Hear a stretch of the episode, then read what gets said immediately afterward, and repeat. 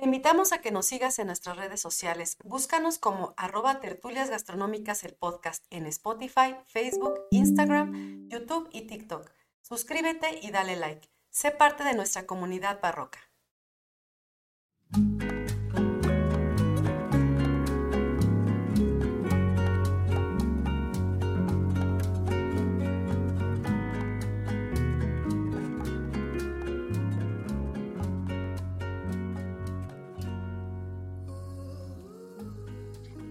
Hola a todos, bienvenidos a Tertulias Gastronómicas, un podcast donde platicamos de gastronomía, su entorno, significado, rituales, evolución y uno que otro chisme. Yo soy Viridiana Pantoja. Y yo soy Ingrid Millán. Y juntas nos echaremos una tertulia gastronómica. ¿Cómo están, barrocos? Bienvenidos nuevamente a nuestro segundo live eh, de todo lo que es la historia de tertulias gastronómicas del podcast. Les comentamos que lo íbamos a hacer una vez cada mes. Si no trabajáramos, mi estimada y yo lo haríamos más seguido, sin embargo, bueno, pues no nos da la vida para poder hacerlo tan seguido.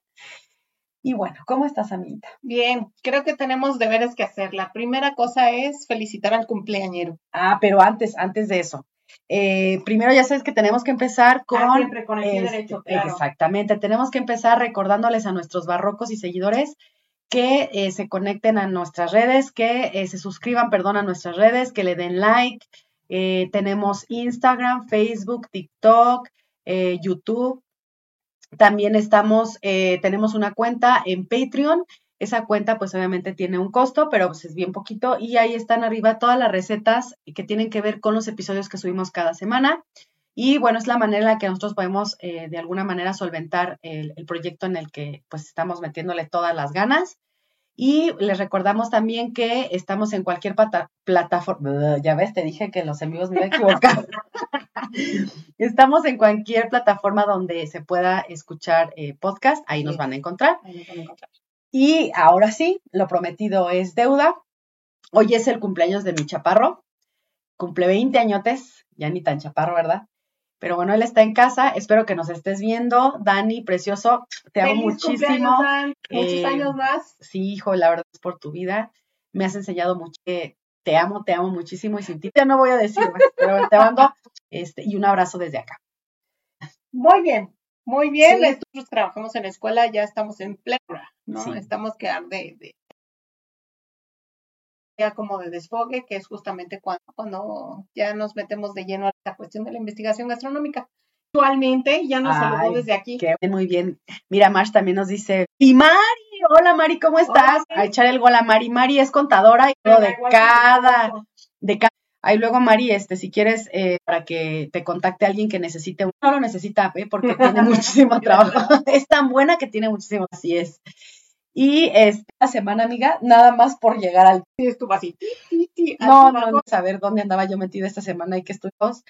Y sí, la verdad, Marcia hace rato que estaba en el tráfico y que no podía, no nos podía escuchar, pues, sin embargo, este, me da así el, me da el tramafat así. ¡Ah! chef, muchos saludos. Así es. Ahora sí, eh, ¿quieres que ya eh... Y el tema de hoy está súper interesante. Eh, la historia también está. Anécdotas. Les recomendamos que. Porque vamos. Compartan. Así es. Porque si bien que sabemos que por ahí han de tener algo. Tenemos escondido algo que nos ayude a tener una. A mejorar el. o lo que sea. Siempre echamos mano de algo exactamente para mantener la flama viva. Agarre su lapicero, su pluma. Por ahí se mencionaba, ¿no? ¿A dónde vas a tu casa si saliendo de trabajo? con miembro placentera. Voy con miembro placentera. Así, y citando a Aristóteles. Así es, exactamente. Y bueno, entonces, em, la, Sagrada Escritura, la, Sagrada Escritura, perdón, la Biblia también por ahí dice, este, creced y multiplicaos, ¿no? Entonces ahí ya nos está dando la orden de que echemos patín, de que nos trepemos al guayabo, llámele como usted quiera. Bien, entonces, eh, Ahora, a los alimentos de procedencia este, variopinta o insospechada y de naturaleza, que puede ser tanto animal, vegetal, puede ser mineral también, en algunos casos de la misma naturaleza humana se les conoce como productos afrodisíacos. Y aquí voy a citar a Su Majestad la Real Academia este, Española, que define un alimento afrodisíaco como aquel capaz de excitar o estimular el deseo sexual siendo su origen semántico el nombre de la diosa Afrodita, que es, todos sabemos que es la diosa griega del amor y de la sexualité, y que fue rebautizada por los romanos con el nombre de Venus o Venus por su nombre en inglés. Bien, ahora, como dices tú, no siempre la historia, un poquito para poder ahora sí después aventarnos el, clavado. así es. La primera referencia que nosotros encontramos a los alimentos afrodisíacos está en los papiros egipcios del 2000 al 1700 antes de Cristo. Y se hace referencia también en ellos, este, de ellos, perdón, en la Biblia, así como en algunos textos de la antigua Grecia y en los libros, claro que sí, hindúes y árabes. Porque sabemos bien que en aquellas culturas de Oriente echan harto ti. Claro. Y lo echan bien, ¿no? Por ahí tienen hasta su Kama Sutra y todo. Entonces, ellos, miren, harto letrados para el tema este, sí, de compartidos con la información. Así es uno se, se, da cada sorpresa leyendo todo eso. Sí, amiga, yo cuando vi la primera vez ese librito también así de, oh Dios, ¿qué es esto? ¿Cómo? ¿Cómo? sí. porque aparte están como, eh, las imágenes están, eh, no, no están este, como con profundidad, todo está como de frente, entonces de repente como que entender de qué manera... Ahí se intenta. ¿De qué manera va la pierna? y tomas la selfie a ver si... si si le atinaste. sí. Y eh, otros importantes también que, que, tocan este tema son los romanos, por las referencias que nos dejan en muchos de sus hábitos domésticos y la forma también que tenían de comer. Ya lo platicamos en algunos episodios pasados, ¿recuerdas, amiga? Que nos hablabas. A tomar algunos de regreso, ¿no? Que nos hablabas de esos bacanales y de los triclinios y todo este tema exacto, del Imperio, Romano. Si no lo ha visto, si usted es nuevo, póngale. este, no, no le ponga porque este es en vivo, se me va el asunto. Este, pero después de que nos escuche, vaya y escuche ese episodio. Así es. Muy bien. Y este, las prácticas también que ellos tenían, pues cada vez con el paso del tiempo fueron más refinadas en sus fiestones y banquetes que se aventaban ellos. Y nos vienen a la mente escenas como aquellas orgías de la clase eh, patricia romana, en las que se degustaban platos tan singulares como, ya lo platicamos igual en aquel episodio, las lenguas de flamenco, este, alondras, lirones este, cebados, jabalíes rellenos de tordos, etcétera, etcétera, así como también las uvas y las manzanas, que por ahí mi amiga va a hablar un poquito de las uvas, que son signos de placer erótico, ¿no? Así voy a hablar de las uvas. Sí, amiga. Eh, no te trajiste el racimo aquí así para ponértelo hoy. No, y eh, tenemos em, dos autores o dos escritores, que es Marco Gavio Apiccio, que él es eh, autor de la, del libro de Recoquinaria. Del que hablamos también en ese capítulo. Exacto. Y de Petronio, qué bonito nombre, ¿no? Petronio. que es el este, satiricón que aquí nos hablan este, de las motivaciones que eh, tenía el ser humano para poder tener este placer y las buenas formas. Porque recordemos que en aquellos tiempos la cultura al hedonismo era lo máximo, ¿no? Era este, vivir para darte placer en todos los sentidos, ¿no? Como fuera. Así, es. Bien, y eh, no, podemos dejar de lado la cultura egipcia, ya, ya dije los, los orientales y los musulmanes, que nos han dado muchas referencias a productos y recetas este, que son considerados como afrodisíacos. Al ratito vamos a hablar ya eh, eh, más a fondo de ellos, pero bueno, está el ginseng, la pimienta, el cuerno de rinoceronte, que también ahorita voy a explicar por ahí, el opio, la marihuana, la coca. que eso ya... vamos a hablar de cosas ilegales. Pero estoy hablando de sus formas naturales, no ya procesado y ya como droga, ¿no? Recordemos que el opio, la marihuana y la coca son de origen muy, eh, antiguos. y que en tecito, mordiendo las hojas, en algunos rituales tienen algunas eh, connotaciones. y que también se puede disfrutar de muchas cosas cuando uno los consume, pero saludos este. A doña Lilia, que ya nos está viendo. Ah, saludos, saludos, señora Lilia. Esa sí anda este internacional, no, pero anda súper internacional, doña Lilia. sí. Qué bárbara. Bien. Eh, igual podemos hablar de la India y de China. Eh, recuerden, por ejemplo, que en, en Oriente Hace muchos, muchos años, eh, estos, eh, los, digamos, eh, encargados de, regir en aquel momento esas culturas, acostumbraban tener estos harems que les llamaban, ¿no? Que eran estos espacios donde las mujeres estaban ahí guardaditas y pues llegaba ahí este, el patrón y pues todas eran para él, ¿no? Este, él podía escoger a la que quisiera, a la que se le antojara en el día de la semana que quisiera, ¿no? En China también eh, en la dinastía, este, mm, en la dinastía Tang, así como el sobrecito de agua, así como el sobrecito de agua. Ahora sí que tiene sed. y no hay que... no hay mangos. ok. O lo que sea. O lo que, la fruta que fuera de temporada. Bien, en China se les llamaba gineceos. Eh, los emperadores de la antigua China este, y algunos nobles que tenían el poder adquisitivo para costearlo disponían de varias esposas, porque claro, tener mujeres cuesta y mm, cuesta mucho. Bien, entonces había eh, un emperador de la dinastía Tang que tuvo dos mil mujeres, se cuenta por ahí, y que procreó cerca de 500 hijos. Está muy cañón eso, la neta es que es difícil de creer. ¿Será? Bueno, es que no dicen cuántos años y así, ¿no? O tú sabes que el hombre, pero a ver, a ver, le vamos a preguntar a nuestra audiencia y los que son hombres nos sabrán decir, ¿no? O sea, un hombre promedio este, de, en edad reproductiva, que vamos a decir, y aparte en esa época empezaban jovencitos, 20, 25 años. ¿Cuántas veces echa patín en un día? Pues a lo mejor los primeros días se podrá echar unos 5, pero ya después ya no creo. Vamos a suponer unos 3 que se echara diarios. Sí. Y que sacara sus balas buenas, no de salva. y con mujeres diferentes, sí se puede. Porque el hombre aparte es bien cogelón, amiga. Pues no sé, así como para 2.500 hijos, cañón. ¿Será? Sí. Bueno, vamos a dejarlo en, duda. Pero bueno, entonces, eh, obviamente esta tarea le exigía pues mucho vigor sexual. Entonces, para conseguirlo, los cocineros se esforzaban este, para prepararle pues ciertas cosas que este, fueran o tuvieran el mayor efecto afrodisíaco posible.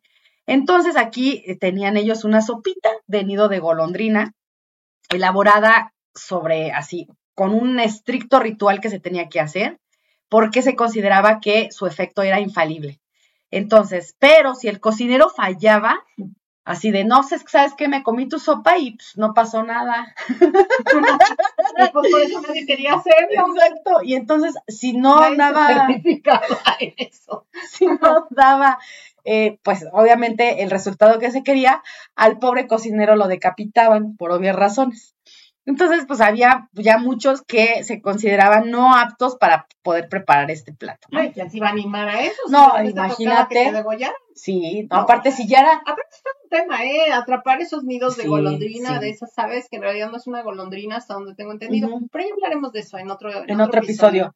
Y si, y si ahorita es difícil conseguirlo ya con la tecnología y que la gente pues ya va y puede hacer ¿eh? ese se tema. tienen que trepar a riscos que son Pero ya tienes, por ejemplo, los materiales, o sea, ya tienes el... Sí, seguridad, Exacto. pero sigue siendo como muy artesanal. claro, pero imagínate en aquellas épocas donde no tenían las botas para el alpinismo y esas cosas, olvídate. Ok, vamos a pasar ahora a la Edad Media. Aguante, aguante, aguante. Ya, ya te estás tú yendo bien encarrerada y no me has dejado hablar. Ah, es que aquí tenía, como habíamos quedado. Vamos a Marcia y no la dejábamos hablar, ¿te acuerdas que así ella no veo claro? Así yo no veo claro hoy. es que entonces ahí se me pasó.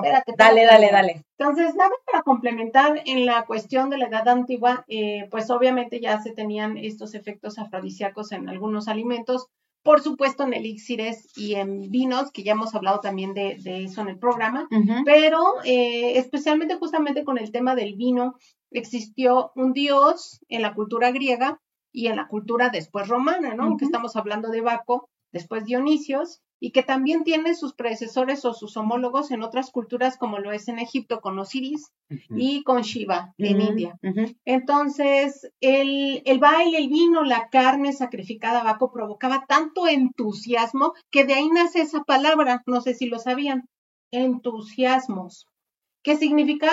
Evocar este evocar no era como que como, que el dios bajaba y te, y te, metía en el éxtasis era eso. y aparece justamente para evocar a este dios del vino y que pudiera poseer justamente a los discípulos provocaba un éxtasis haciendo que ese dios se personificara en cada uno y por lo tanto este dios al asumir ya esta presencia del humano podía entonces comportarse como uno, ¿no? Y en este caso tener placer, vengar una muerte, ¿no? Vengarse de sus enemigos, o bien agarrar a una mujer y este y tener placer, ¿no? O también comer o beber o, ponerse ebrio, por ejemplo, ¿no? Sí. Entonces, desde ese entonces, pues se sabe que la cuestión de, del alcohol es, un, es una manera de desinhibir el cuerpo. No me digas. No, me digas. Eh, obviamente usado con moderación, ¿no? Y entonces, eh, desde, ese, desde esas épocas hasta el día de hoy, pues se sabe, y quien, lo ha, lo, quien ha tomado una copa de vino sabe, ¿no? Que se siente de repente ya muy relajado. incluso a veces hasta las personas tímidas hablan hasta otros idiomas. Sí. ¿No? o ya se te hace guapa la gente. hablar ruso, ¿no? Y bueno, antes de pasar a la Edad Media, también hay que recordar que en América, pues teníamos también nuestros propios ingredientes afrodisíacos. En las crónicas que narran los cronistas españoles, ¿no? Los evangelistas, los que venían a evangelizar, perdón, comentaban sobre el cacao y decían que Moctezuma, una de las últimas cosas que se le colocaba justamente en la mesa era el cacao, el cacao espumoso y de muchas maneras, ¿no? Que hablan de distintas maneras de cómo servirlo. Esto, por ejemplo, nos comenta Díaz del Castillo, que traían unas como manera de copas de oro fino con cierta bebida hecha del mismo cacao. Decían que era para tener acceso con las mujeres. Entonces ya nos están refiriendo que el cacao para qué servía, ¿no? Entre ellas era justamente para ser vigoroso, para tener todavía energía después de comer, ¿no? Y acercarse justamente a ellas. Y recuerden también que este tema del chocolate actualmente en todo el mundo es algo importante para justamente lo que sitúa la cuestión del amor. No nada más en la amistad, sino el amor. Y el, hecho de regalarte chocolates, este, es también una invitación a ciertas cosas, ¿no? Y también, pues recuerden que ya hasta se hizo una película, alguna vez comentaremos de ella, que es la de Chocolate, ¿no? O Chocolate, en donde Juliette Binoche que es la protagonista, ella produce sus propios chocolates y ella incluso cura, ¿no? Cura también las cuestiones sentimentales, las emociones a través de esos chocolates que crea personalizados con lo que necesita esa persona, ¿no? Sí. Pero a través de justamente eh, entender lo que es el, chocolate en sí y también otras sustancias del reino vegetal, ¿no? Que le va sumando o mineral a esos chocolates. Entonces, fíjense qué importante, porque todavía hoy sigue considerado justamente como un elemento afrodisíaco. No, y tú, tú, lo mencionas por el lado del amor, pero por ejemplo del lado la de... Química, también, ¿no? Ya se sabe, ya está comprobado. Claro, y no solamente eso, sino que eh, ya si nos vamos, si sacamos el amor de la ecuación y hablamos solamente del tema sexual, también se utiliza, este, hay calzones de chocolate, este, o sea, con sabor a chocolate. Exactamente, o sea, el, el, espumas de chocolate. Es más, hasta aceites con, cho con aroma a chocolate. Hasta los mismos perfumes que evocan de repente el aroma a cacao. Hasta chocolate fundido, amiga, para la mer, ¿no? para allá iba. ya ve al grano, amiga. No, sí, es que yo por no, por no verme tan sucia, ¿no? Ay, lo leímos, nos contaron. Sí, no, sí, todo venía por escrito, ¿no? nosotras no hacemos nosotros colocamos las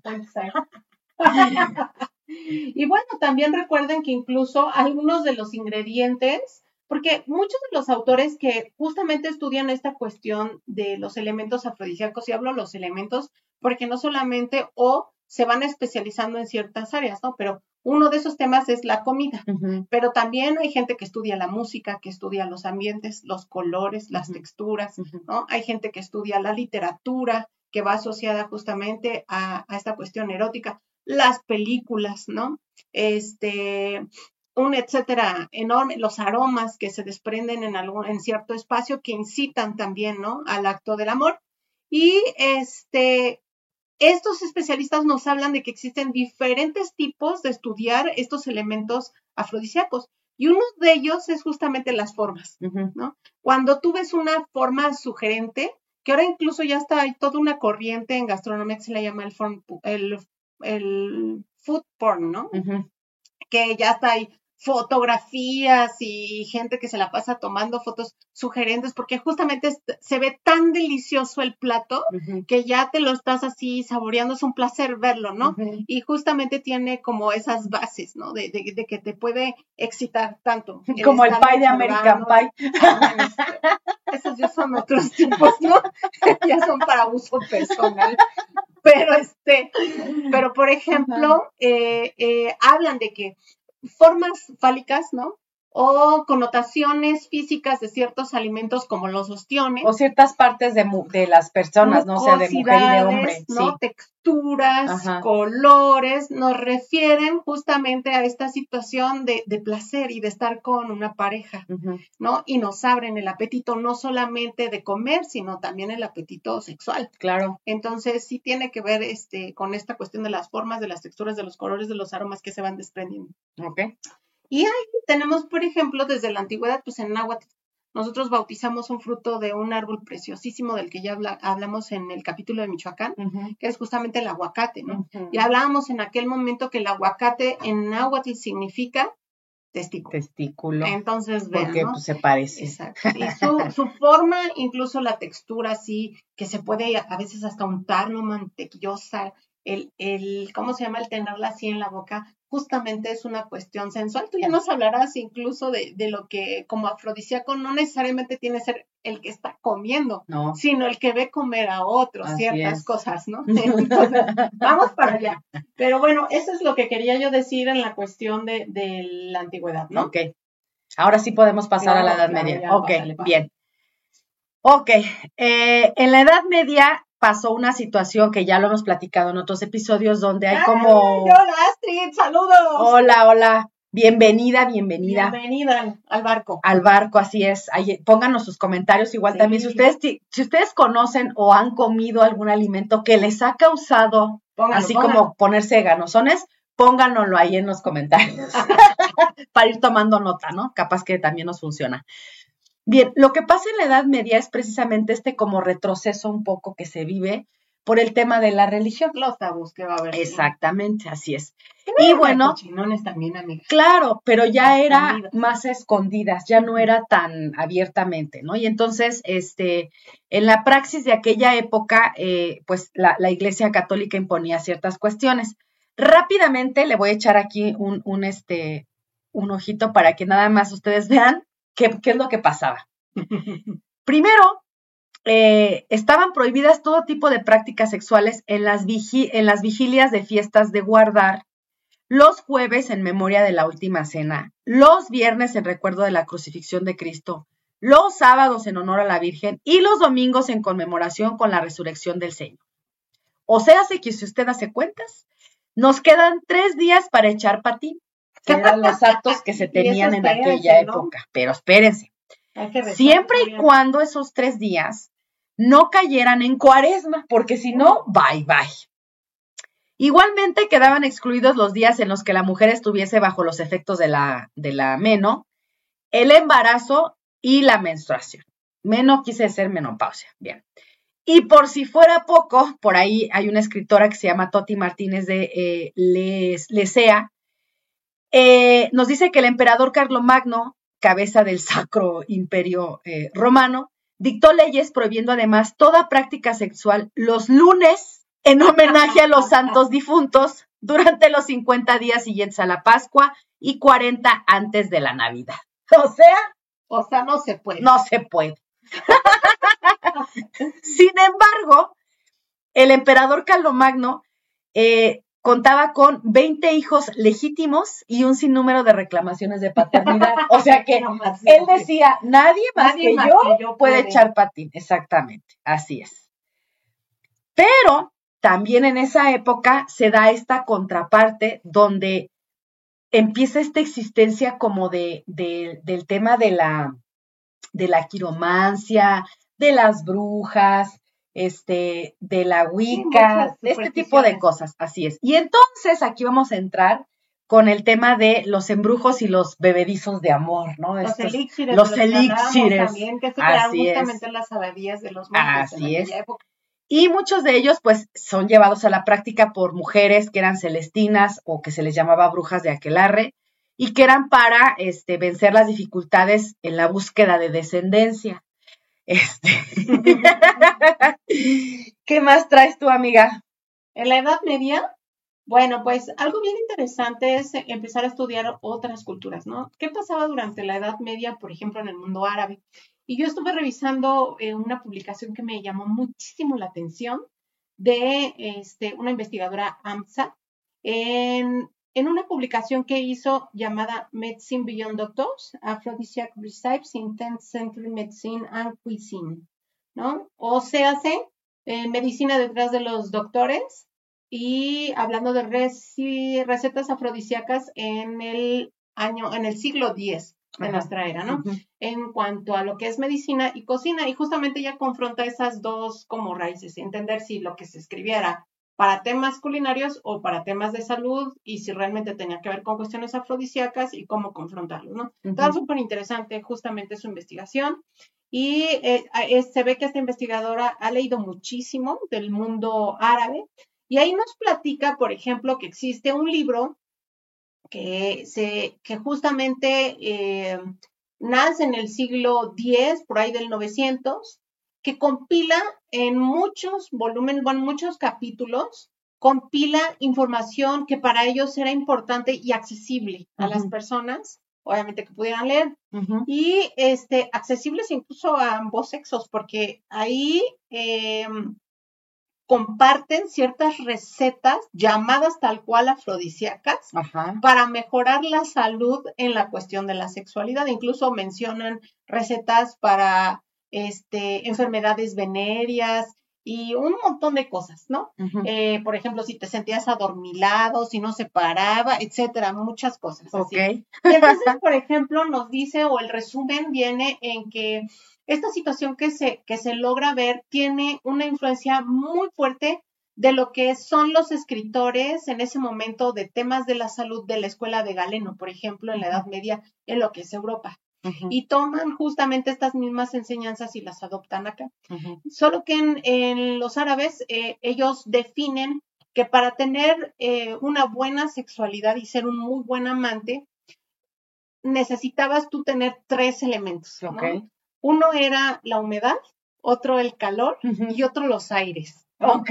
Y defínase aires, ¿no? Entendiendo que pues se tenía obviamente que poner erecto el miembro y ellos entendían que adentro había una especie de aire, ¿no?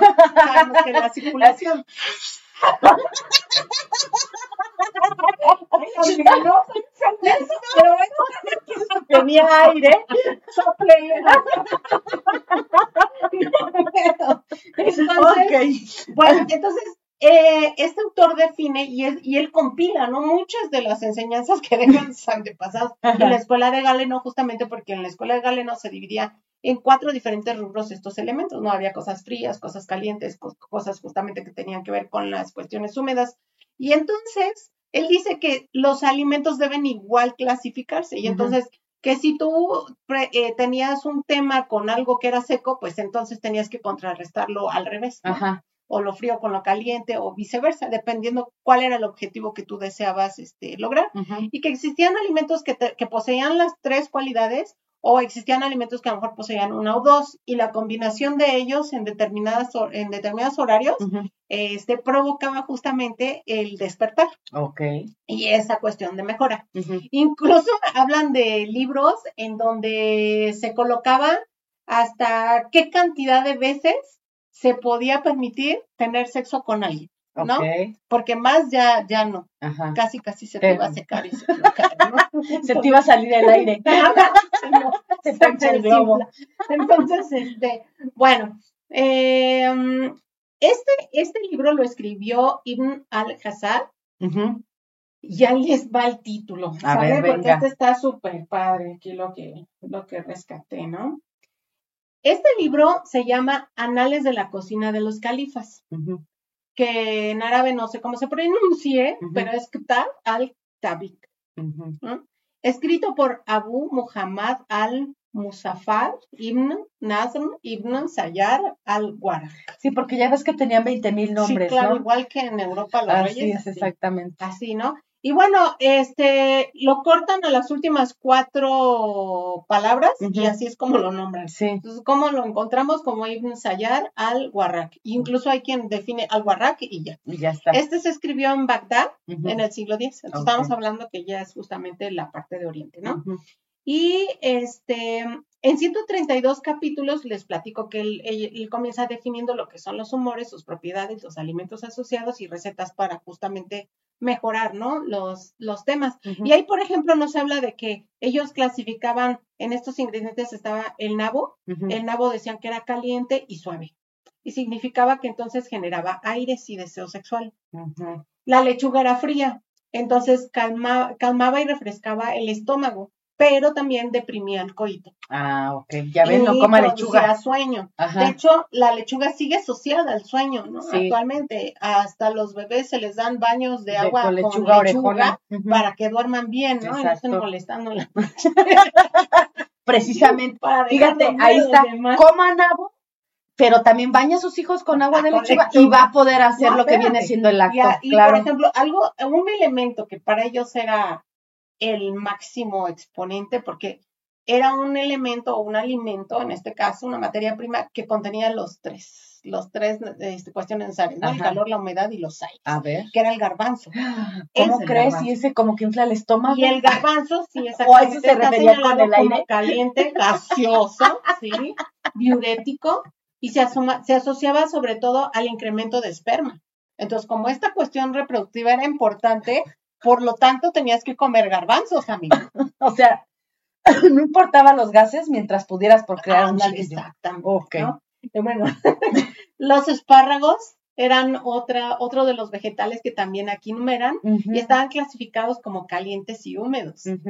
Y por lo tanto eran, eran vigorizantes. Y también, este, por ejemplo, la zanahoria. La zanahoria estaba clasificada como afrodisíaca, casi literalmente, y diurética calentura, o sea, que provocaba calor, entonces ya estamos cubriendo justamente los, los, eh, los tres puntos que mencionaste. exactamente, pero era, este, pero inflamaba. Entonces, en exceso, la zanahoria para ellos inflamaba, entonces tenías que comerla con moderación, si no podías tener como problemas, ¿no? Pero era uno de los mejores considerados elementos. Ajá. Y también, por ejemplo, nos habla que, este, mm, hay recetas, y aquí recuperé una, por ejemplo, ¿no? Esta receta dice que es una pasta que habían de comer dos veces al día. Eh, y esta pastita eran dos pedacitos así chiquitos, del tamaño de una almendra, no se podía comer más, pero lo que contenía era una pasta que se hacía con canela de Ceilán, o sea, como que puntualizaba, ¿no? Nardo, este, clavo, jengibre, y un ingrediente que para mí era desconocido, ya que me puse a investigar, se llama Seacostus, que es una planta que da flores en eh, costeras y que tiene muchas propiedades para la salud. Muy calientes esas especies también. Este, no sé qué, qué, en qué área estaba clasificada esta en especial, pero actualmente ya estudiada, es una planta que es germicida, y tiene efectos saludables para la piel si se unta y con propiedades antiinflamatorias. Okay. Entonces tiene muchas propiedades y yo creo que por eso también era estaba considerada estaba dentro de esta lista, ¿no? Entonces eso se mandaba esa pastita a comer dos veces al día y se supone que con eso se intensificaba esta sensación del deseo carnal y entonces ya iban después a a, este, buscar a su ¿cómo dijimos que se llamaba? Eh, no, pero a su mujer, ¿cómo era este? Se me fue ahorita el, el, lo que decía Aristóteles. Sí, sí, ya sé, ya sé, pero se me fue a mí también. A ver, búscalo bien, está buena esa. ¿no? A ver, era este. No era dama. A su hembra placentera. sí, sí, sí, ya le vamos a decir. y bueno, recuerden que del mundo árabe también eh, viene esta tradición de utilizar distintas esencias en los alimentos y los aromas desprenden justamente esta cuestión de, de, abrir el apetito de muchas cosas, no solamente de la cuestión culinaria, ¿no? También esta cuestión de la que estamos hablando sexual. Y las rosas son importantes, es un aroma importante. Eh, las rosas, recuerden que es otro elemento eh, que incluso en muchas culturas ya se viene manifestando como afrodisíaca. Si ustedes recuerdan, cuando hablamos en como, agua, para, chocolate, cuando Pedro regala las rosas, ¿no? A Tita en este aniversario de ser la cocinera oficial de, la casa, que Dios mío. Sí. es el pretexto, ¿no? Y que ella, ella se espina con ellas, cambian de color, que, que Mamalena le prohíbe, ¿no? Tener las rosas, las iba a tirar, pero en eso Nacha se aparece y le dice, no las tires, mija, haz, este codornices, con pétalos, de, rosa, ¿no? Y entonces vemos en esta, en estas escenas, los invito a que la repitan, ver ese, ese, ese, esa capsulita y vean las caras de deseo de cómo ellos están comiendo las codornices, pero salivan, incluso Gertrudis empieza a tocar, ¿no? y ya de repente todo salen así, salen porque ya están en llamas, ¿no? Empieza como el calor a avivarse.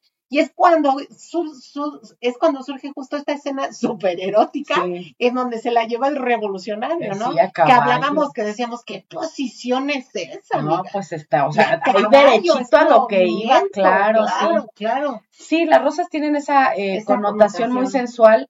Lo vemos eh, igual también en el cine, por ejemplo, en la película de belleza americana, este, ah, en la imagen esta que ve de la chica, con la, rosa, así.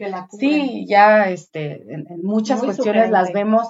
Yo me acuerdo también mucho de la historia del libro, eh, perdón, del cuento del ruiseñor y la rosa, como el ruiseñor también tiene que dar su corazón, o sea, morir espinado por la rosa para que se pudiera tornar de este rojo así maravilloso y tener que estar cantando y así con el, este, e, esa escena a mí me, a pesar de que es muy doloroso y todo, tiene una cierta sensualidad el hecho de estar dando la, eh, la sangre exactamente y las rosas pues, y rojas pues todavía más, ¿no? Así es. Así, es. Entonces, creo que te toca, amiga. Bien, vamos a pasarnos hacia el Renacimiento y aquí pues vamos a encontrar lo que son las cortes eh, de Italia, Francia y sobre todo, bueno, no sobre todo, sino España también. Y vamos a ver un refinamiento que igual ya lo platicamos en el episodio de Catalina, este, y aquí pues hubo un nuevo contexto, ¿no? Que se empezó a dar en el tema de la gastronomía, donde van a eh, crearse platos, eh, utilizarse condimentos y a nacer alimentos que adquieren ya una fama de afrodisíacos eh, muy convenientes para despertar el gusto por los deseos de una dama o de un caballero este, en busca desesperada de satisfacer sus pasiones amorosas. ¿eh? ¿Eh? Ay, bien, bueno, bien poetiza, te escuchas, wow, Bien, y entonces aquí eh, Catalina. Palomitas, ¿eh? Sí, ya estoy ahorita con las palmolitas. Eh, Catalina de Medicis, que ya platicamos de ella igual en otro episodio, popularizó mucho el uso de lo que es el azafrán, la alcachofa también lo platicamos, como de alguna manera alimentos afrodisíacos y eh, tuvo fama eh, lo que es el pastel de crestas, higadillos y testículos de gallo, guácala. Eh, en las cortes francesas también se impone el consumo de ostras, que al rato vamos a platicar de ellas, trufas, ancas de rana y los conocidos por todo el mundo, mariscos, que son también tienen ahí su, tema de afrodisíacos. Ahora, déjame ahí este, aprovechar para sumar que recuerden que en la corte de Catalina estuvo también el famoso este, mm, ¿cómo se dice? Como oráculo, Ajá. ¿no? De Nostradamus. Sí. Y él, por ejemplo, decía que un afrodisíaco era el azúcar. Y de ahí, eh, pues tiene razón, ¿no? Porque el azúcar es lo que nos hace despertar. O sea, cuando te sientes así súper cansado, que te dicen, no, cómete cualquier barrita de algún dulce, lo que sea, para que te levante, para que te despierte. Entonces, sí es también un producto que produce mucha energía y por lo tanto, pues puede inducir, ¿no? También. Claro, nada en exceso porque al rato ya viene. Ahí está la crema batida embarrada. Ah, también, esa es muy buena. Con chocolate. bueno, para los que les gusta el chocolate. Sí, ahí cada quien hace sus combinaciones. Bien, mm, quiero contarles la historia de Fernando II de Aragón, que si ustedes recuerdan, eh, él se casó con Isabel I y ellos fueron los que le dieron la, lana a Cristóbal Colón para que él se fuera.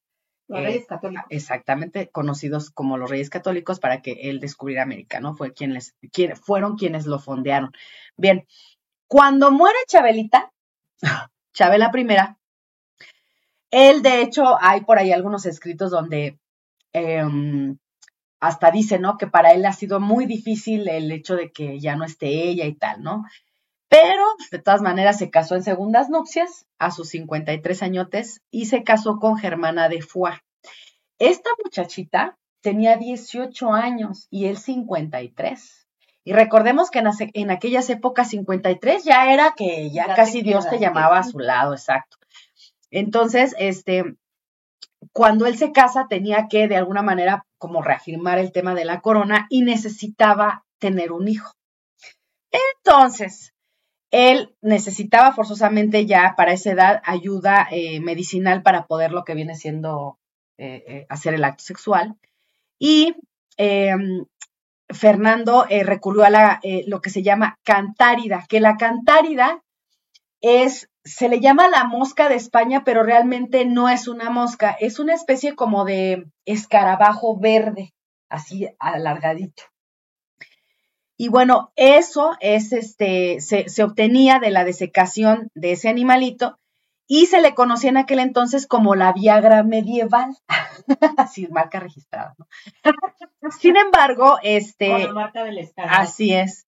El abuso de esta pócima ya se tenía conocimiento de que resultaba nocivo para el cuerpo, pero pues él necesitaba procrear un escuincle, entonces lo tomaba siempre que yacía con su, con su esposa. Y bueno, pues él fallece el 23 de enero de 1516. Eh, y se dice que exactamente su muerte se debió a una hemorragia cerebral. O sea, se lo tiró hasta que lo mató, amiga. este, provocada. la circulación que llevó al cerebro. sí. Este, por los graves episodios de congestión que tenía derivados de estar consumiendo esta, esta, este animalito, ¿no? Bien, eh, y luego, em, entre lo que es el renacimiento y el barroco, ahorita mi amiga va a hablar un poquito más, más allá de eso, pero bueno, em, en las casas de los nobles se daba mucho lo que es la relación extraconyugal. Obviamente, esto era muy habitual, pero, pero escondido, ¿no? Todavía no era, este, todavía no estábamos con la, como en la época de los, de los groma, de los groma, no sé, quise decir griegos y romanos, y junté la palabra.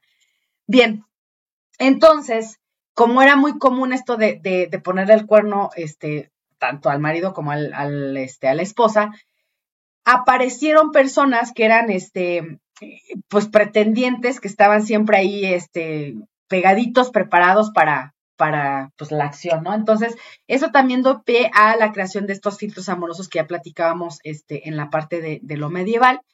Y eh, en, las prácticas para hacer estos como preparados se utilizaba mucho el membrillo. El miembrillo, no es el membrillo. Con razón. Por eso. y eh, este, a este se le atribuían eh, muchas virtudes que propiciaban la atracción amorosa. Quizás se decía que era por el aroma, este, porque eh, tapaba de alguna manera este aroma desagradable que se tenía en aquella época, pues porque ya sabemos que no se usaba mucho el tema del baño, ¿no? Entonces, este, así es exactamente. Otra cosa que se consumía era la carne de liebre, este, el hinojo eh, asado, y este también aparece en el recetario de Francisco Martínez Montillo, que este, no sé si alguna vez, este, Montilo. Motiño. Motiño, yo lo tengo así, Montillo, sí, perdone usted, ya es la hora que él fue cocinero de Felipe III, si no me equivoco, y este, él decía que todos estos alimentos eran adecuados para alcanzar los favores de las damas, claro que sí. y, este, permítanme que se me mueva aquí, bien. Ahora, dentro de los sortilegios que se ocupaban en aquellas épocas, había uno muy famoso que se llamaba eh, el sortilegio de San Cipriano, que este, era eh, a moldear una estatuilla de, cera. Obviamente esa estatuilla se le dedicaba a una persona que, pues, se quisiera alcanzar eh, para los favores sexuales y se recitaba una oración este, que supuestamente daba muy buenos resultados. Les voy a decir en qué constaba este sortilegio, ¿no? Decía, para conquistar una mujer indomable es preciso tomar 10 terrones de azúcar, como ya mencionabas ahorita que, que es este, exactamente, y hay que machacarlos en un mortero, pero ese mortero nunca tuvo que haber sido usado. Al alba del último viernes de mes, repitiendo la palabra abraza, vertiéndose el polvo eh, conseguido en una botella de vino tinto, se tapa bien y se deja reposar 26 días. Al cabo de ese tiempo, se va a pasar a otra botella y se le añaden tres granos de pimienta blanca. A los tres días se va a invitar a comer a la susodicha, ¿sí? Y se le va a dar este filtro de amor. Exactamente. Y seguro la dama caerá rendida a las demandas del amante. Okay. Yo, nada más me estás contando los 26 días, no alarmo. No. Yo creo que lo enveneno más que otra cosa. Así. Así de que cámbienlo, ya sabes, ¿no? Como ahora sí que cámbienlo. Así que se dé cuenta y. Y vámonos. Sí, amiga. Dale. El que se termina enamorando de sí mismo es la persona que no, qué horror. Y bueno, aquí vamos a hablar de los espárragos, ¿no? Los espárragos también pues tienen una forma muy sugerente ya hablamos de que en la antigüedad, en lo que era la Edad Media también, pues cumplía con, con ser un alimento húmedo y si se cocinaba en caliente, pues caliente también, ¿no? Y pues más la forma, más la textura. Sí, la forma muy fálica también. Entonces, cuento por ahí una leyenda de que Jean Antoniette Poisson, que era la amante favorita de Luis XIV, el rey Sol, ella este, llegó a vivir incluso en Versalles. Resulta que, este, pues de hecho no tenía dinero, sus papás no eran personajes importantes, sin embargo, la mamá le ve mucho potencial y la empiezan a poner a estudiar. Llega a la corte, mm, eh, Luis XIV cuando la ve, se enamora de ella a primera vista, inmediatamente la, la, la, mete, ¿no? Pero para, para poder ser la amante oficial del rey, tenía que tener títulos de nobleza. Y entonces lo que hace él es regalarle un marquesado. Mm. Le regala justamente el marquesado de Pompadour. De ahí que se le empiece a llamar la marquesa de Pompadour o Madame Pompadour. Ahora, este, depende cómo lo llamen, puede ser Pompidou o Pompadour, ¿no? Y este, resulta que alguna vez Madame Pompadour escribe una carta a Madame Bashi. Y esta la encontré en un blog de Paco López, en donde comparte anécdotas del cine, de la música y del arte. Y bueno, él nos comparte la, la siguiente carta, ¿no? Querida condesa Bashi, lo que le voy a contar no es precisamente poético. El marqués de R, que como usted sabe no es precisamente muy delicado en sus gustos, pasó ayer la noche con una comedianta. Y al final de la cena, estando los dos puntos suspensivos encantadores, el marqués no encontró nada mejor que desvestir a su Venus. Y preparando una salsa para espárragos, los colocó en un lugar que no le voy a nombrar, pero que usted comprenderá. Y se dedicó a comer los espárragos mojándolos en su salsa. Ok. Y este, parece que le gustó ¿Qué piensa usted de ello? Que estás muy Espero su respuesta, pero por el momento no puedo dejar de reírme de un placer tan original, la marquesa Pompadour. ¿Qué espera? ¿Qué, ¿Qué, piensas de eso? Que te va a dar una mega infección, amiga, como no tienes idea. Pero bueno, entonces, curiosamente, esta, esta leyenda pues está asociada justamente a los espárragos. Hay unos espárragos a la Pompadour, ¿no? Igual que muchos otros, eh, muchas otras recetas que hablaremos en otro episodio. Yo creo que en el siguiente volumen voy a hablar de ella para que vean cuántos platillos justamente se le crearon en su nombre y también en su propio marquesado, en su palacio. Pero este es uno de ellos. Y esos espárragos, curiosamente, están como en esta carta. Se blanquean, o sea, es decir, se sumergen en agua caliente eh, o hirviendo y se le baja el fuego para que no sigan hirviendo con sal. Solamente para que logren una mejor textura, se precuezan, pero tengan y el color, quede mucho más fuerte. Exacto, más vigorizante. ¿no? Y estos se, se les pone una salsa que es parecida a la holandesa, no lleva yemas de huevo, lleva aceite, se emulsiona a baño María, se le pone sal y se le pone harina, que es la diferencia y con esta se bañan los espárragos. Entonces, cuando tú ves los espárragos, pues se te antojan, ¿no? Pero insisto, sabores, aromas, formas, colores, más estas connotaciones que ya estamos hablando, ¿no? Claro. Rituales y cosas así. pues dices, ah, pues habrá que probar un espárrago con esa salsa, ¿no? Entonces, eh, pues esa es la historia de los espárragos en esta época de Luis XIV. Bien, en el siglo XIX eh, se inventa la galletita o cucurucho con el que se hace el cono para las para depositar ahí las bolitas de nieve. Ajá. Perdón. Y bueno, ese es, el, es, exacto, es el, el, soporte para el consumo de los helados, de los helados, perdón. Y estaba muy mal visto que las jovencitas se sirvieran de semejante, de semejante cono para comerse su helado en público, porque se decía que podían provocar deseos libidinosos entre los hombres que las observan.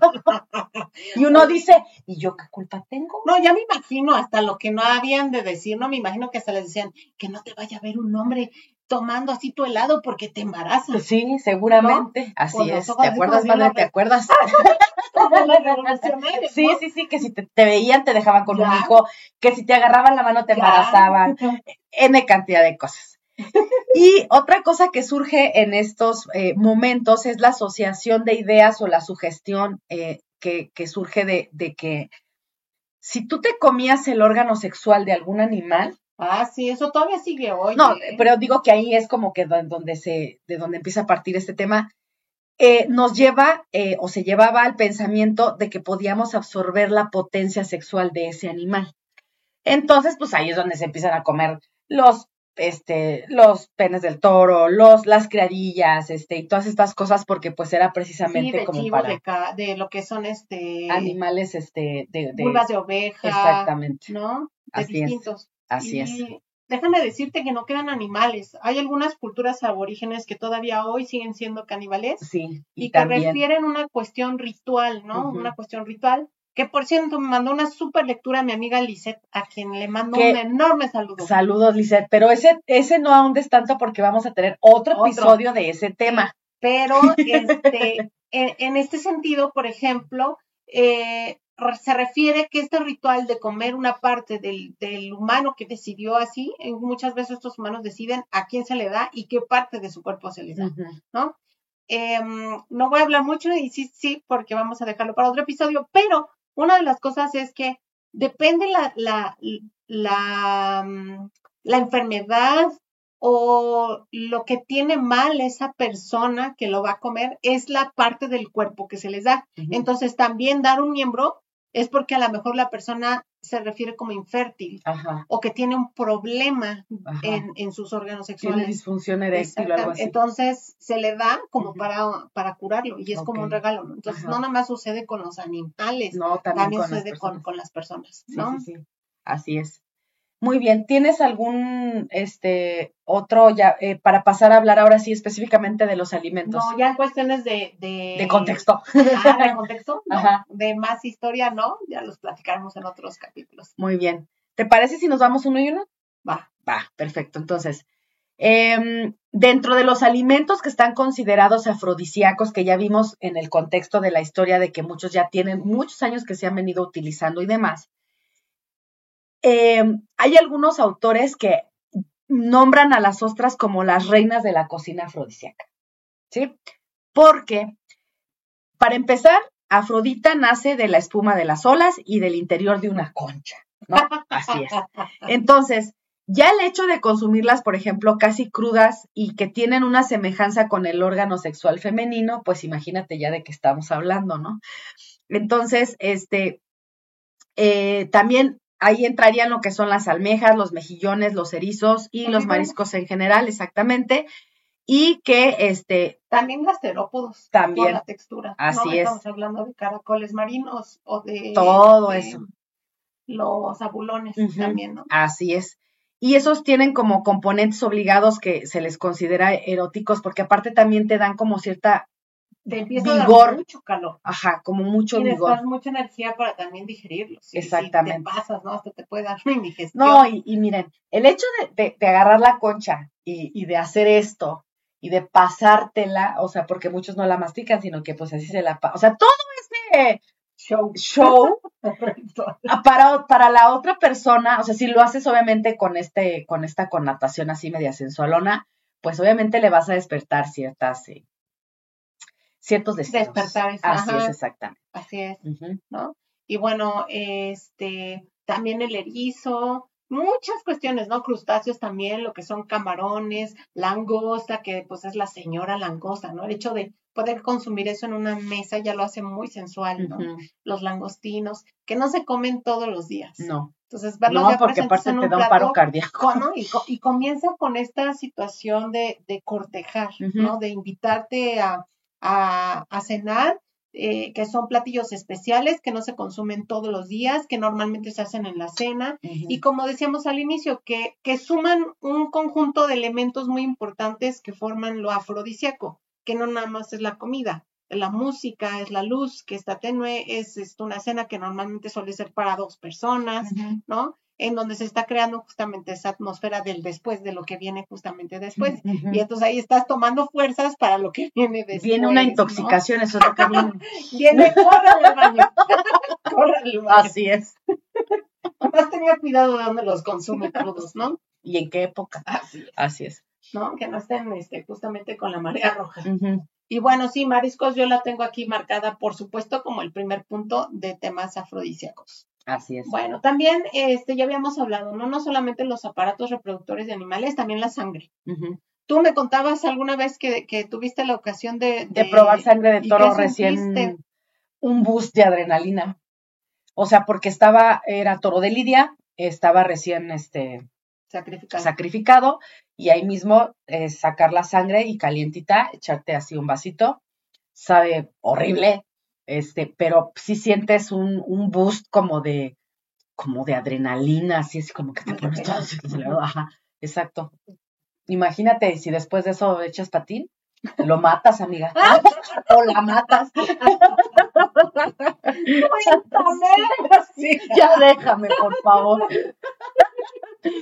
Bueno, te toca. Este, yo traigo también la vulva de las ovejas, las ubres de la vaca para las mujeres y los testículos de muchos animales, o sea, las criadillas para los hombres. Este, no solamente es, su consumo en una preparación así como, como receta, ¿no? Guisados y así, sino que también se utilizan en preparaciones para filtros y conjuros. También esos están ahí metidos. Bien. Yo tengo el café. El café también, este, desde el aroma, ¿no? Desde el aroma es una apertura a sentarte en una mesa, a platicar, a abrirte. Es parte del juego, ¿no? Y normalmente se da ya en la sobremesa, en el momento final, en el que ya empiezas a en el preludio. Sí, porque ya estás platicando, ya estás como entrando en contexto, ¿no? Hacia dónde vamos, qué queremos, ¿no? ¿Qué te gusta a ti, qué me gusta a mí, ¿no? ¿Cómo y te aparte gusta el café, el café comienza a inyectar también esta cuestión de que la circulación va más rápido, de que te, te a dar taquicardia, de que no te vas a dormir. Entonces, justamente esa parte no del camarón. el oso de quedarte dormido en encima. Así. Este, ¿Y eh, ¿qué, más traes tú, por ejemplo? Yo traigo caracoles y las ranitas. Eh, por ejemplo, los egipcios los consideraban también afrodisíacos, quizás por la forma de la rana eh, que está así como su cinturita y sus patitas y sus caderitas así muy femeninas. no necesariamente eso, sino que también, pues la proteína sabemos que también es este, te da un boost de energía. Em, y los caracoles igual también, como son eh, en localidades rurales, sobre todo este, la parte de Europa, pues de ahí viene el tema de que te los, o sea, los campesinos los comían y pues no soltaban a la doña, entonces por eso este, están considerados también como afrodisíacos. Sí, a su esposa, ¿no? A quien se dejara si se los comía el campesino y de repente así de, María, ¿dónde andas? Y después de la no veo. tú. Paella y panty. sí, así es. Bien, ¿me toca? Sí. Bueno, pues hablemos del licor de Damiana, ¿no? O la Damiana. Ese también es, es uno considerado para aquí, para México. Y ahí les va tarea por ahí a nuestro público, ¿no? Póngase a googlear ahorita, busque el licor de Damiana y díganme qué forma tiene justamente el frasco de licor de Damiana, que es uno de nuestros licores preferidos en México y que se consume en el norte del país, específicamente en lo que es Baja California Sur. Así es. Entonces, eh, la Damiana es una plantita que tiene una florecita amarilla y esta forma, justamente esta botella es muy sugerente, se las vamos a poner en, material adicional para que la vean quien no está googleando o no puede en estos momentos, pero está considerada precisamente como afrodisíaca. Se saca un licor con varias este, hierbas y especias que tiene también adicionadas a la damiana y estas se, se, embotellan, se utiliza como digestivo y también como, como aperitivo. Y se toma bien frío y bien rico, ¿eh? Y lo toman y efectivamente lo primero que te da es un, golpe, como el limonchelo que nos tomamos hace rato. Ay, sí, amiga, y por poquito y grabo ya este en mal estado. Entre el frío y el dulce, y que le das el sorbo, inmediatamente te despierta. Ajá. ¿No? Sí, sí, sí. Muy bien, amiga. Otro que yo traigo son las fresas. Uy, las fresas. Las fresas, de hecho, las tienen consideradas como pezones frutales. Claro que sí. no la había oído. Bueno, bueno. Las fresas son un, un, este, una fruta que invita al erotismo, al amor. Son el complemento ideal de una buena copa de champán o de vino espumoso, ya este, dependiendo de cómo ande de usted de presupuesto.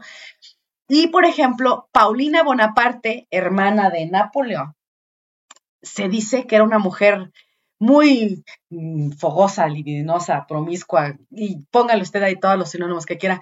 Y después de que este, tuviera eh, sus numerosas este, noches de aventuras amorosas en las que se dice que se relacionaba con quien se le pusiera enfrente, no le importaba si era rico, pobre, inválido, o sea, como fuera. Y no le importaba, ella se lo levantaba, exactamente.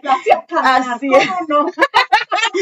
no le importaba si estaba en prostíbulos, si se metía a cubículos este, sucios, como fuera. Ella echaba patín con libertad, ¿no?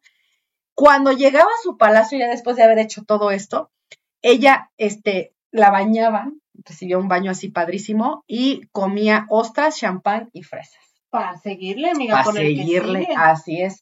Y nosotros en la cultura hoy en día, eh, las fresas, cuando Claro, queremos, e- cuando asociadas. queremos echar así como pasión, este, unas fresitas bañadas con chocolate o con crema batida, este, y así las muerdes y O carnosas.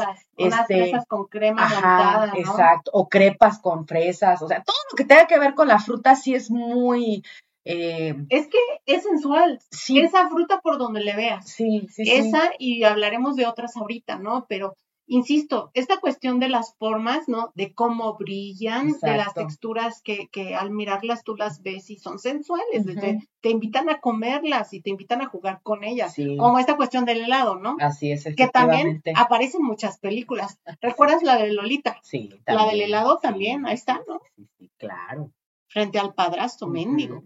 No, pues sí, amiga. te iba a decir, ya te iba a desmentir, pero me acordé que sí es cierto. Sí, sí, sí, sí. ¿No? Entonces, bueno, en este caso, para seguirle con eso. Eh, igual que las fresas, pues tenemos otras frutas, ¿no? Las cerezas están catalogadas también como la última parte También. de los detalles de las cosas, ¿no? Las cerezas se colocan en un buen martini o en un buen trago, se colocan también en este en bebidas como la champán, se colocan como las, por eso se llama la cereza del pastel, ¿no? Finalmente corona algo y si tú la observas también, pues parecen así como dos pompitas, ¿no? Que están ahí esperando. El las palito de la cereza, Sí, hay mujeres, sensual. hay mujeres que se lo meten sí, y hacen, hacen nudos. ajá, Ay, y eso te dice, También. no, déjate besar lo que sigue. No, amiga, quédate ahí. Bueno, que, que tienen una muy buena lengua para muchas cosas, ¿no? Entonces, sí hacen estas cosas, yo jamás he, este, nunca, Nunca has nunca, hecho un nudo. Yo no me no, acuerdo. Creo que yo no, sí no alguna vez. podido. lo Nada más hice. veo como que hacen la lengua para allá y para acá, pero la verdad es que, sí. y sacan así tú, ay, que eso es, el, es del diablo eso. Bueno, eh, los plátanos también están asociados con la energía erótica, Claro, este, y pues, obviamente por el símbolo fálico este, que tienen por excelencia, entonces también te lo, pues, hemos visto en N cantidad de imágenes, hasta de hámsters comiendo, comiendo plátanos. Ya imagínese lo que usted quiera. Así es. Bueno, así con algún resto.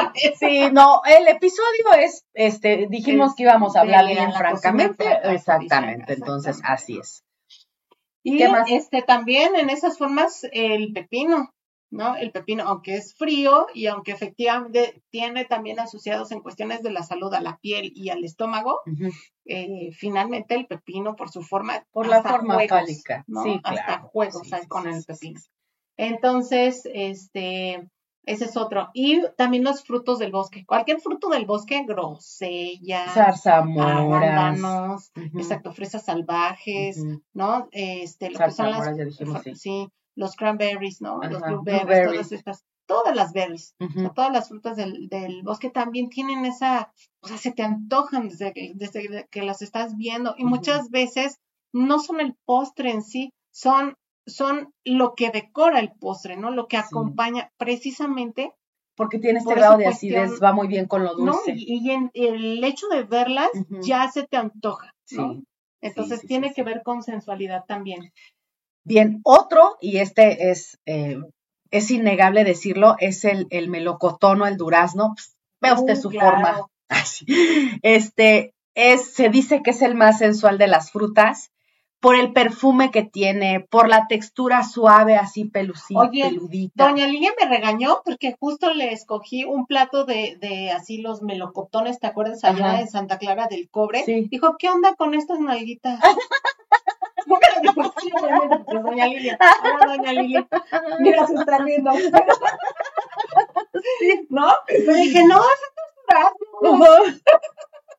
Pero sí, exactamente, tienen esa, esa forma, La ¿no? forma, el color, el olor. Para fotografía en Para galerías, muchas para, cosas. para películas, Es ¿no? más, hay un emoticón en este, en, en Ah, WhatsApp que todos los que tenemos pareja alguna vez hemos este, utilizado este lenguaje de, de, de iconografía. No, amiga, yo no. Ay, amiga, pues te invito a que lo hagas porque es buenísimo.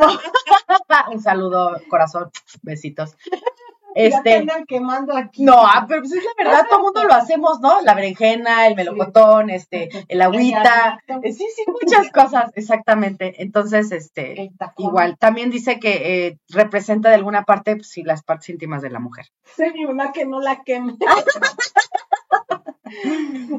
¿Qué más traes, amiga? Este, raíces como el ginseng y el jengibre, Así es. ¿no? Asociadas desde mucho tiempo en la medicina tradicional de Oriente, con los chinos especialmente y todas estas culturas súper antiguas.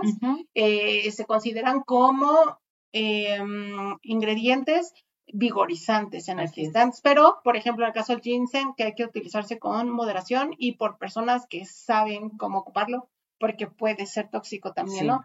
Incluso he escuchado de otras sustancias como la mandrágora, que también tiene Ahorita formas bien sugerentes en las raíces, Adelante, adelante.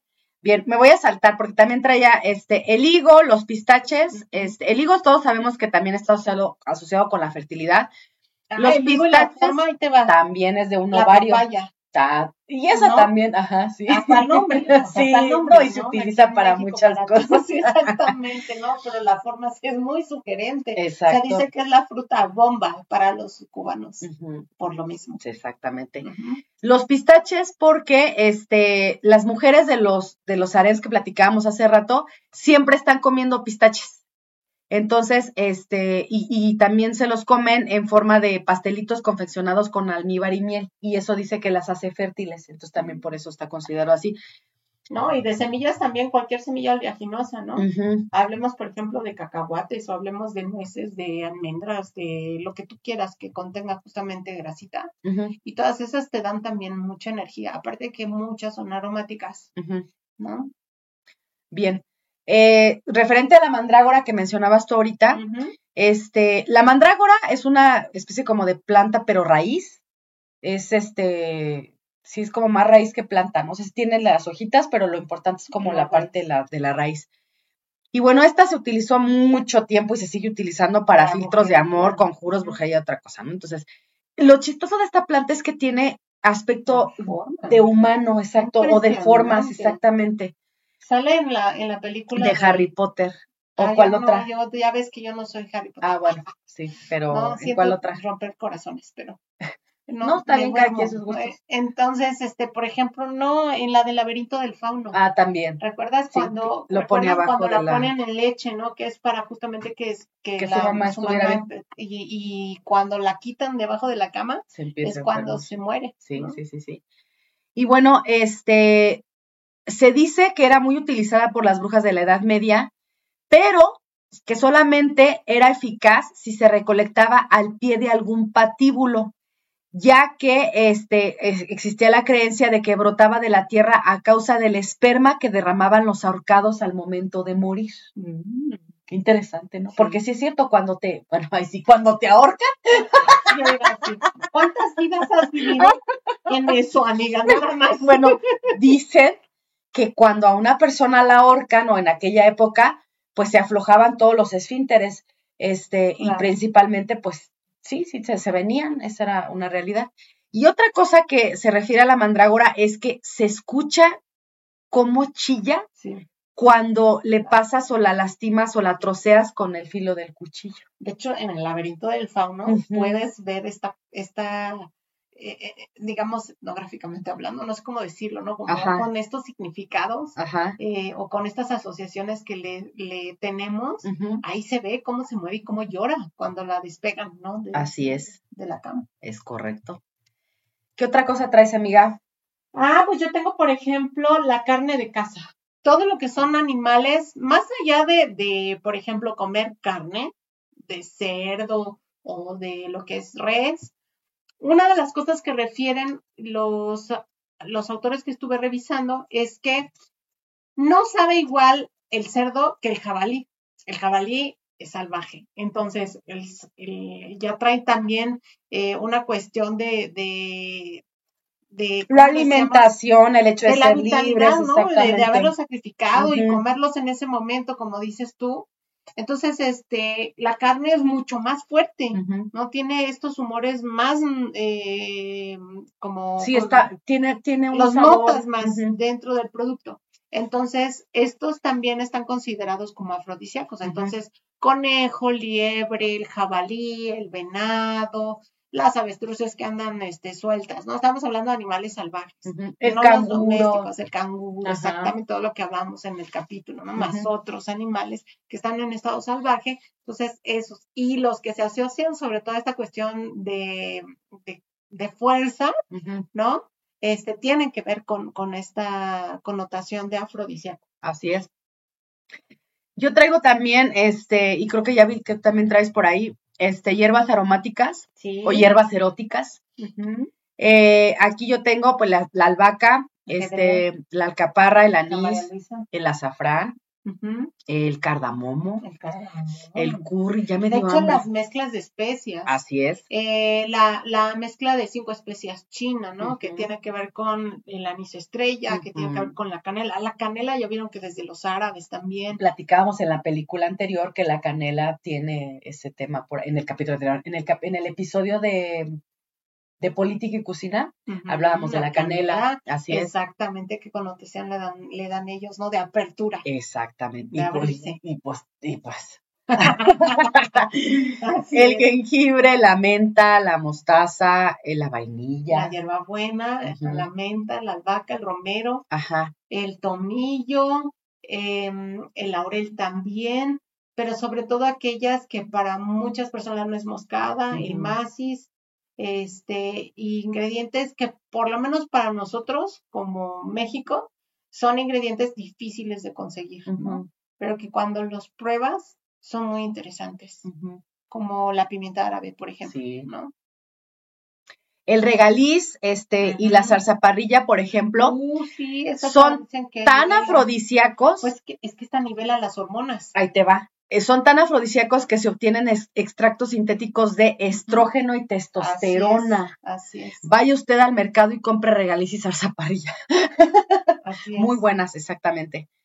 ¿Qué más, amiga? Recuerden la vainilla. Hablamos ya en su capítulo de la vainilla, Sí. cómo hay estudios en donde se han, eh, en este estudio del que hablábamos, que se habían hecho encuestas a parteras y a curanderas en la península de Yucatán y que justamente asociaban los poderes de la vainilla o los poderes curativos al aparato reproductor femenino y que es. incluso las mujeres este, eh, acostumbradas a utilizarlo eh, no nada más para comerlo, ¿no? También para usarlo, para, para untárselo, para oler rico, pero Sí. también en esta cuestión de, de apertura, ¿no? Sí, de claro. Así es. Eh, traigo también el polvo de cuerno de rinoceronte. Oh, bueno, pero no comentemos eso, amiga. No, no, ya bájenle, los van, se los van a acabar. Este, la verdad es que eh, es muy apreciado. Por eso en culturas orientales, este, sí tuvieron que tomar como muchas medidas para controlar la caza de este animal, porque la venta de- del cuerno pues era muy socorrida y había mucha mataron, había mucha sí. caza ilegal y entonces pues los países tuvieron que tomar, sobre todo allá en la parte de África y demás, tuvieron que tomar medidas muy, muy fuertes porque pues ya se lo estaban a punto de extinguirlo.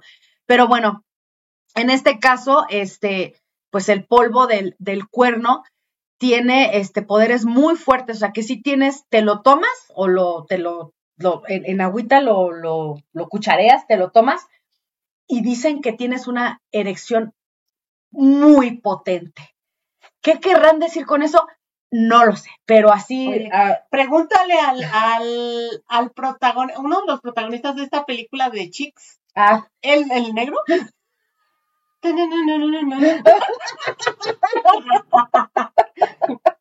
ok, de, de, dónde están las rubias, ¿no?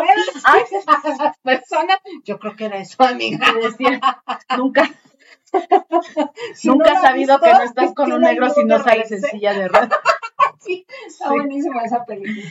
Pero, ahí les va, tiene su, su arriesgue porque los efectos secundarios pueden ser muy severos, muy graves. Sí, pues entonces, pues puedes matar a alguien. Le puedes sacar los ojos. Le puedes sacar el conejo. ok. Y entonces, hay, hay, hay, ustedes saben que hay mucho, este, mucho occidental que de hecho eh, estaba platicando con mis estudiantes. Hay un, hay un este tipo de turismo que es el turismo de casa, que es pues pagar estas cantidades ingentes porque te den chance de ir a una reserva a matar esos animales, ¿no? Este, bueno. Eren, que también quiere saber qué es eso. ¿Qué cosa? ¿Qué cosa, Eren? ¿Cuál? Ah, de la, de la, de la erección superpotente. Ah. Todas queremos saber eso. Pero qué tal si ya no salimos vivas de eso, amiga? Moriremos felices y ah, contentos, bueno, amiga. Sí, directo al paraíso. Al paraíso. Al guayabo. ok. Entonces, este, hay estos usuarios occidentales este, que se la han, este, se lo han tomado y dicen que no, ay, no, ya a mí no me pasó nada, este, yo estoy bien y todo. Ah, pues a esos que dicen eso, les vendieron gato por liebre y les dieron cenizas de vayan ustedes a saber qué cosa. Eso no era polvo de cuerno de rinoceronte. Era Así la es. de anoche. Ve a saber. sus bombones. Así es, exactamente. ¿Qué más, amiga? Este, pues yo traigo una más que para mí también es, es le dedicaré un, episodio, ¿no? Muy importante, la miel, porque es uno de los alimentos más antiguos del mundo y como más bendecido, ¿no? Y pues la miel, al tener pues justamente, al ser un edulcorante natural, eh, pues te prende, ¿no? Aparte de tener pues un aroma muy particular, de tener esta cuestión de que no se echa a perder, ¿no? De que hay diferentes tipos de miel, depende de qué animal la consigas. Y el hecho de, de, bueno, no sé, ¿no? Yo me imagino que de tan solo poder atrapar el panal, ser perseguido por las abejas, ¿no? Así de, sálvate tú con tu panal, llegas corriendo, ¿no? ¿No? O sea, eso ya es excitante, o sea, ya no necesitas probar la miel, es, de ahí te vas directo a la cueva, amiga. Sí, vengo ya, sí, ya vengo ya. ¿Cuál cuerno de rinoceronte? Órale. No, pero también la textura de la miel es súper erótica, ah, amiga. Sí, sí, o sea, esa también te la, te, la, embarras, te la untas, amiga. O sea, también. O haces cosas con ella, también, a, lo mejor realizas este, mixología o haces diferentes tipos de no, repostería. Hasta las mismas fresas las puedes así bañar en miel y pues, ¿Cuántas cosas no conocemos en cocina salada que llevan también la miel y la y la textura que deja y los colores que deja. ¿Te acuerdas este salmón que te hice con miel y, jengibre? Bueno, así. Ay, amiga, van a pensar que me hacías comida este, No, también estaba mi hijo y estaba tu hijo aquella vez también, ¿no? Con pasa y todo, ¿no? Sí, creo que sí. No piensen mal. No, Pero es que la comida es sensual, sí, claro. Que es a lo que queremos llegar al final. O sea, uno puede, uno puede como, como persona que cocina, no quiero decir gastrónomo, no quiero decir chef. No, la persona que cocina, exactamente, claro. La que cocina con amor y se esmera, ¿no? Y justamente algo que yo que estuve leyendo de esos autores que referían es que en, en esta atmósfera de lo afrodisíaco, pues también está incluido el cocina desnudo. Claro, ¿no? Que hay que tener mucho cuidado, ¿eh? Yo, yo ya pasé por una de esas. quemado ¿No? Entonces, por ejemplo, en, en el cómo cocinas, qué cocinas, cómo lo presentas, Claro. en el juego, porque ya esta cuestión de, de hacer esta actividad de cocinar en pareja también Sí, es padrísimo. es precio, es maravilloso. Padrísimo, sí, ¿no? Ya lo vemos incluso en muchas películas No. Como una terapia, más allá que como, como una cosa de, ay, tenemos que cocinar, ¿no? no, al contrario, es este disfrute y, ¿Y qué y pasa de si la relación. Y la ensalada. No, amiga, y, yo paso para allá y tú para acá, y pues ahí en el pasón, pues un pasón. el camarón. y Sí, arrimar todas los esas cosas, camarones. ¿no? Así. El camarón. No, no, pero los camarones ya de veras. Ok. este, no, pero es, es, es, es, lo bonito, ¿no? Del, del tema de. Dice Mari que ya se vio esta noche con tanta información. Sí, Mari, adelante. Ahora las fresas, la miel, ya te tardaste. Sí, por eso les dije que tomaran nota para que mañana vayan al súper y compren su súper y hagan su todo lo que tienen que hacer. de cenar, Sí, manden a los niños a ir con los abuelos o a ver con quién. Sí, o denles este, báñenlos con este, Hoja con, de lechuga. con hoja de lechuga para que queden bien dormidos y usted vaya y haga lo propio. Y pues para cerrar nada más, ya que tú hablaste de la miel, lo único que eh, me hizo falta mencionar es el ginkgo biloba, que ya por ahí lo habías mencionado anteriormente, que bueno, ese es este arbolito originario de China, que este eh, mm, fue exportado después a Japón, luego a Corea y algunos países europeos. Y bueno, de las hojas se, se obtiene el extracto que posee, se le llama flavonoides, que al ser ingeridos aumentan este, la circulación sanguínea central y periférica, o sea, se, Todo, imagínese usted lo que quiera, hasta las orejas. eh, todo. Y entonces se convierte en un importante Se te este, ponen inductora. Me dijeron que se iba a parar, pero me dijeron qué, de parte del cuerpo. así.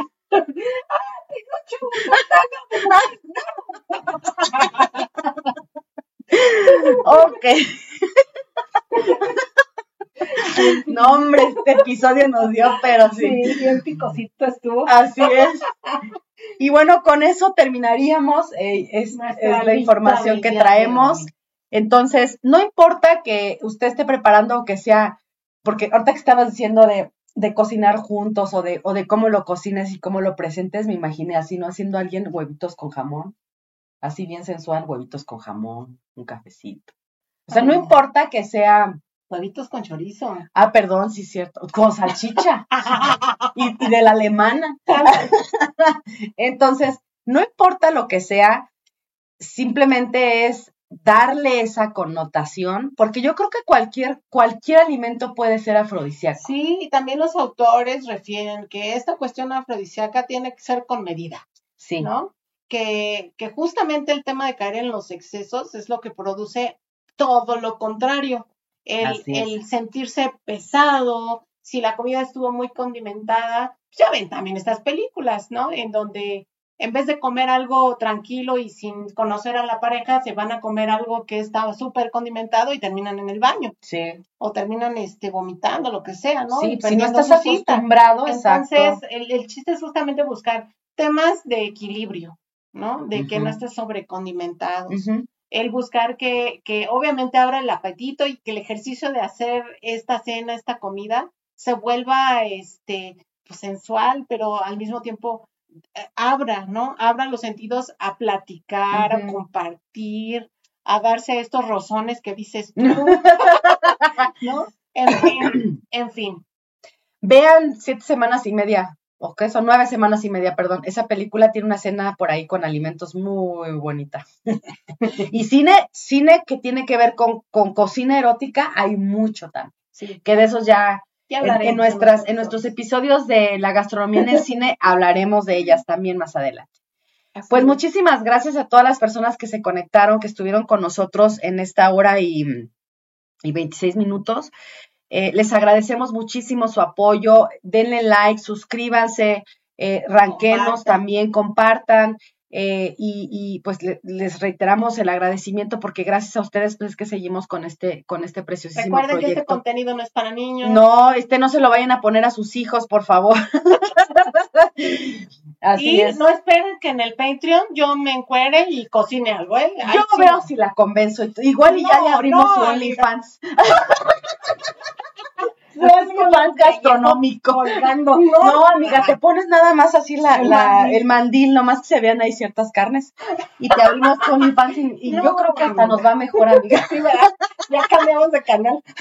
y nos vemos en Y nos OnlyFans. vemos en OnlyFans. claro que sí. Pues les deseamos que tengan una excelente semana. Sí, gracias por acompañarnos a Muchísimas con gracias. nosotros. Así es. Y nos vemos la próxima semana. Bye. Adiós.